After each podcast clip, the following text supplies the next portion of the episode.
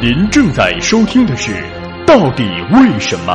到底为什么？你以为你以为的你以为就是你以为的呀？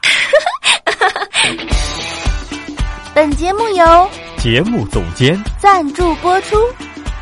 马屁拍得好，年底奖金少不少不了。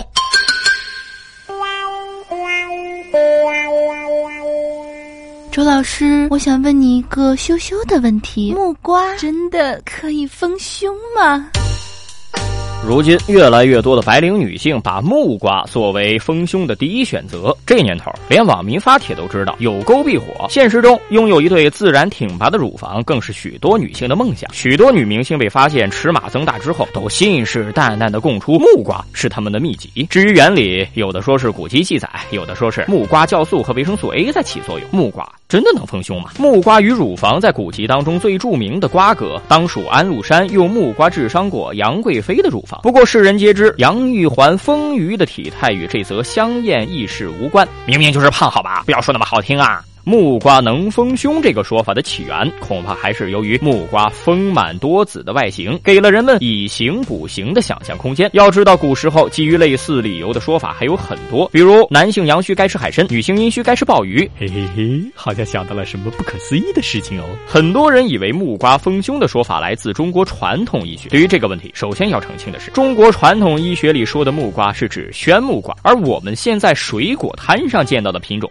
却是番木瓜。对于宣木瓜，不论是传统医学文献还是现代药典，其功效都没有提到丰胸。在关于丰胸的讨论当中，大家提到的更多的是番木瓜。在木瓜能够丰胸的留言当中，有些留言这样阐释它的原理：木瓜酵素和维生素 A 能刺激雌激素的分泌，有助于丰胸。木瓜酵素还可以分解蛋白质，促进身体对蛋白质的吸收。其实“酵素”这个词儿来自日本，翻译成汉语就是酶。木瓜酶和木瓜酵素是同一种东西。广义的木瓜酶指的是木瓜蛋白酶、木瓜凝乳蛋白酶、淀粉酶酶等等组成的复合酶。其实木瓜酶随着木瓜一起顺着食道滑到胃中，在这里被胃蛋白酶分解，根本不会有完整的有活性的木瓜蛋白酶发挥丰胸的作用。总之，用这个观点来证明吃木瓜能丰胸，纯属无稽之谈。另外，维生素 A 并不存在刺激雌激素分泌的作用，因此对于丰胸也没有任何的功效。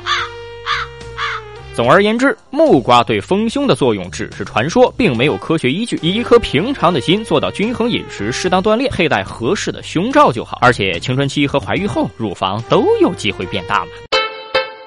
最具思想的娱乐范儿脱口秀，最有品味的冷知识加工厂，百变大咖丽丽，恶搞达人周硕，带你 bigger than bigger。